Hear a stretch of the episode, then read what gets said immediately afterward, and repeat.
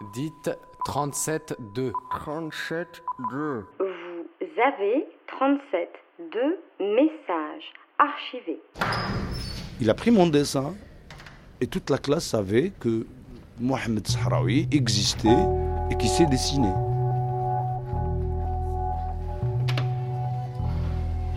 J'essaie d'aller jusqu'au bout, que ça commence à changer bizarre. J'essaie d'halluciner le sens.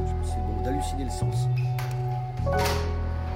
Cette semaine, dans 37.2, vous entendrez Mohamed, 49 ans, artiste peintre.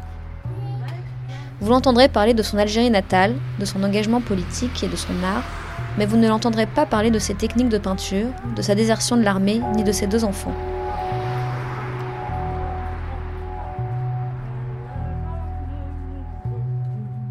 Donc je m'appelle officiellement Mohamed Sarawi. J'ai un pseudo, un nom d'artiste, ou j'ai un surnom. Bah, c'est un surnom depuis que j'étais petit en famille, c'est Mohou. C'est un diminutif de Mohamed. Euh. Dans l'algérois, ça fait un peu pekno, mais, moi je, le porte bien. Ça fait aussi marin. Hein. euh, veut dire l'homme qui vient du Sahara. C'est peut-être dû à mon grand-père. Bon, ne s'attardons pas plus sur ça. Je suis artiste peintre. Hein euh, je viens d'Algérie. Je suis né en Algérie, à Alger. J'ai grandi à Alger. Et à 38 ans, j'ai pris ma grosse valise et je me suis installé à Paris. Physiquement, je suis comme. Déjà, j'aurais toujours aimé avoir une cigarette à la main. je fume beaucoup. J'essaye de diminuer avec l'âge. Comment je suis physiquement Donc, je suis pas trop gros, hein. Pas trop fin aussi, je pense. Oh, ça va, une pointure moyenne. Hein. Euh, quoi, je suis brun. J'ai des cheveux longs euh, que je tiens en tresse. Donc, je fais toujours une tresse. C'est moi qui l'ai fait, mes tresses. C'est pénible, mais c'est beau, c'est bien. Ça fait du gymnastique le matin pour pouvoir la faire seule. Je suis souvent avec une barbe, mais bon, dans des moments officiels, je rase la barbe, je, laisse un petit bouc avec une paire de moustaches. Une paire de moustaches que j'ai depuis mes débuts d'université, que ma mère n'a jamais voulu que j'enlève. euh, oui, une fois je voulais les enlever, ma mère m'a dit euh, Ah, surtout pas, n'enlève pas tes, moustaches, tu seras plus un homme. c'est ma mère, hein, c'est, une grande maman euh, qui a toujours bossé pour ses enfants c'est une bosseuse, quoi, c'est tout. Là, elle est retraitée, elle est très âgée. Enfin, oui, oui, je porte une casquette de marin ou de breton, comme on dit. Oui, c'est en relation avec la mer. Mais au même moment, c'est un look euh, que je portais déjà en Algérie. Comment dire? Il y a un look marin, donc c'est un pull marin, une casquette marin et le bleu de travail chinois, euh, le Chongai, ce qu'on appelle le Chongai, euh, que je porte tout le temps et surtout l'été, bah, c'est un look, c'est un look. Dans certaines périodes, dans les années 70-80, c'était un look de voyou, bla, qui veut dire chiffon, euh, des problèmes, euh, par rapport au Chongai, hein, au le bleu de travail qu'on portait. Moi, j'arbore un, bleu de Chongai parfois quand je suis sur scène, car je monte sur scène avec les musiciens ou avec euh, des théâtreux. Avec, avec les, avec, j'ai fait déjà des performances avec une troupe de théâtre. Et j'ai fait beaucoup de performances avec des musiciens sur scène. Et mon Chongai, euh, bah, il est customisé. Hein. J'ai, un, j'ai mon nom, j'ai un croissant et une étoile.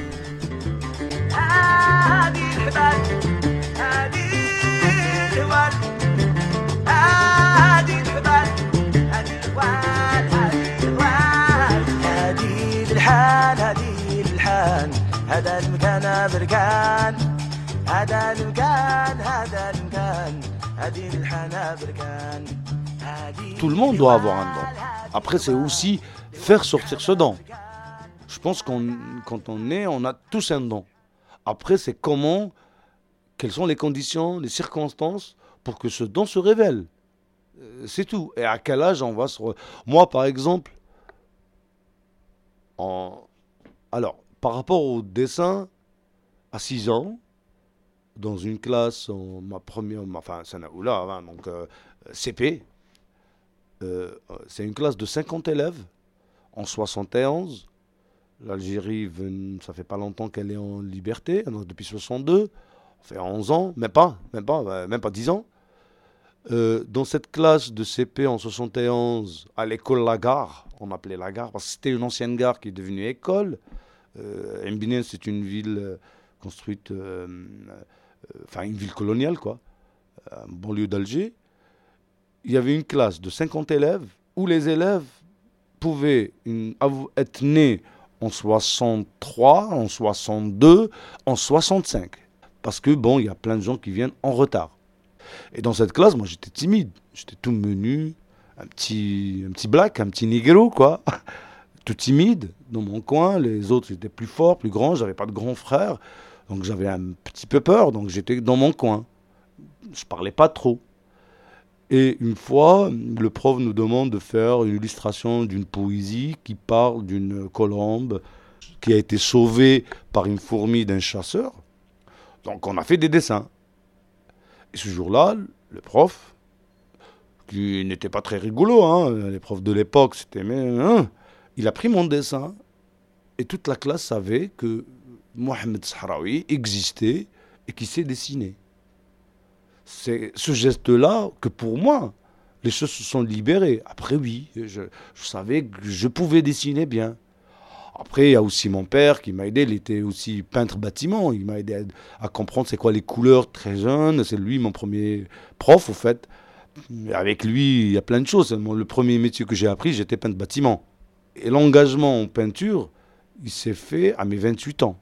Oui, j'étais bah, euh, jeune, donc étudiant. Donc tu fais donc peintre bâtiment, euh, prof d'histoire géo dans un collège, euh, caricaturiste de presse, illustrateur, euh, décoration euh, d'intérieur et d'extérieur, euh, des magasins, des, hein, des maisons.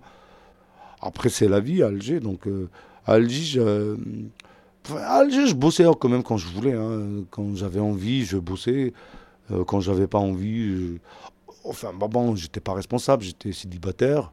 J'étais quand même responsable de mes frères et sœurs. Enfin, on vivait en famille.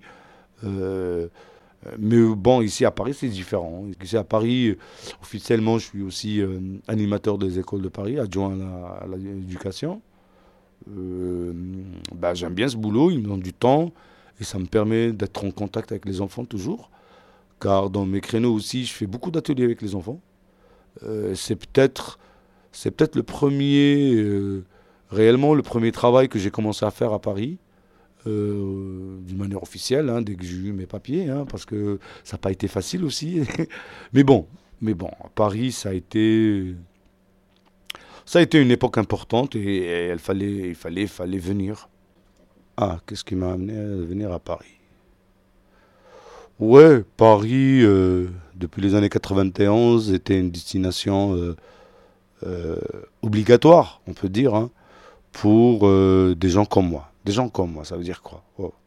Bah, Tous les militants, tous les engagés des années 80, 90, 70, euh, le PAX, le Parti d'avant-garde socialiste, les communistes d'Algérie, euh, et, pas que, et pas que eux. hein, euh, mais oui, euh, à partir des années 91, un bouleversement en Algérie immense, une guerre qui, dis- qui disait pas son nom, on se tuait entre frères, et on tuait les intellectuels, les journalistes, les artistes, les policiers, les gens qui travaillent, et il y a les dégâts collatéraux, on tuait les gens, on tuait l'homme en Algérie, et cette période a poussé pas mal d'amis, pas mal de camarades à venir en France. Moi, j'ai beaucoup tardé. Je suis venu en 2003 avec l'année d'Algérie. Euh, j'ai tardé, c'est un choix. Euh, c'est un choix. Euh, L'idée de départ était de commencer à travailler dans la presse. Moi, je, j'étais caricaturiste, illustrateur de presse. J'aimais ça. Ça me permettait de chaque jour de tuer un intégriste, si on peut le dire, avec mes crayons. Et c'était un moment qui m'intéressait, mais c'était aussi euh, une recherche effrénée en art plastique, donc dans un langage propre à moi. Euh, je pense Si j'étais là euh, en- à Paris, je, ne pense pas que j'aurais eu le même cheminement, plastiquement parlant, hein, euh, dans le domaine artistique. Je pense que l'Algérie, j'en avais besoin. Moi, c'est l'Algérie qui m'a poussé à devenir artiste, car il faut savoir que j'ai fait des études en, en aménagement de territoire, protection de l'environnement, euh, que j'ai abandonné. euh, abandonné. J'étais arrivé à la fin, en fait. J'avais fait mon mémoire, euh, corrigé, il me manquait juste la soutenance. J'avais aucun problème avec la soutenance, mais bon, pour des raisons, et plein de raisons, euh, bah, bah, j'ai préféré ne pas soutenir, ne pas avoir de diplôme pour ne pas m'emprisonner au même moment, et de prendre ce chemin de l'art, euh, bah, de la première marche jusqu'à aujourd'hui. Ça a été rude, mais très bénéfique, très bénéfique. Ma liberté, longtemps je t'ai gardée comme une perle rare. Ma liberté, c'est toi qui m'as aidé à larguer les amarres. On allait n'importe où, on allait. Bah, je suis un être gentil, hein. J'essaie d'être très gentil, déjà, je pense. J'essaie de faire un bon effort pour être gentil avec les gens parce que, oui, parce que j'estime que, que ce qui est difficile, c'est de gagner les gens. Parce que être ennemi avec les gens, c'est facile, hein. On peut se pointer dans une cour et insulter tout le monde et tout le monde ne nous aime pas. C'est très facile. Mais pouvoir venir et gagner les gens à soi, euh, je pense que ça, c'est dur. Que je prends conscience que je- il y a des gens qui vivent autour de moi. J'essaye, j'essaye d'être, euh, enfin, j'essaye d'être là, de oui, de les voir, de les regarder. C'est pas aussi évident, hein, surtout dans des sociétés comme les nôtres d'aujourd'hui. Mais bon, j'essaye.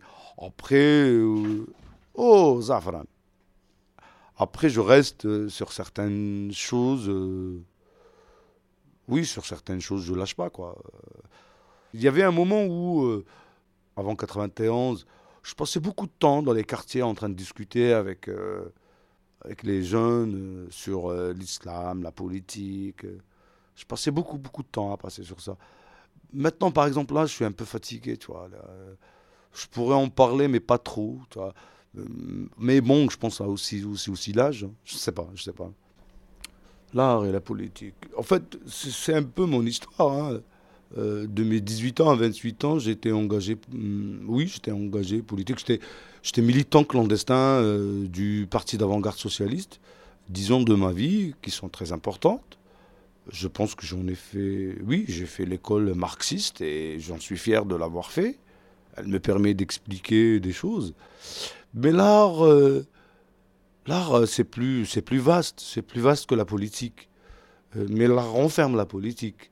Oui, oui, je pense que l'acte de peindre est aussi, pour moi, est aussi un engagement. Donc, en fait, c'est très simple. C'est euh, dans les années 91, euh, l'Algérie commence à bou- se bouleverser.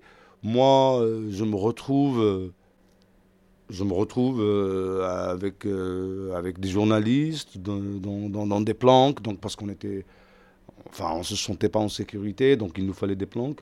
Il faut savoir que dans les années 91, tout est tombé. Enfin, le mur de Berlin, le, comment dire en, en français, à ce que je croyais, quoi. Le monde communiste et tout ça, tout ça s'écroule. Et il y a d'autres vérités qui montent. Donc c'est quand même un questionnement, un positionnement important. Bah, moi, la peinture était une forme de thérapie, d'abord, pour moi.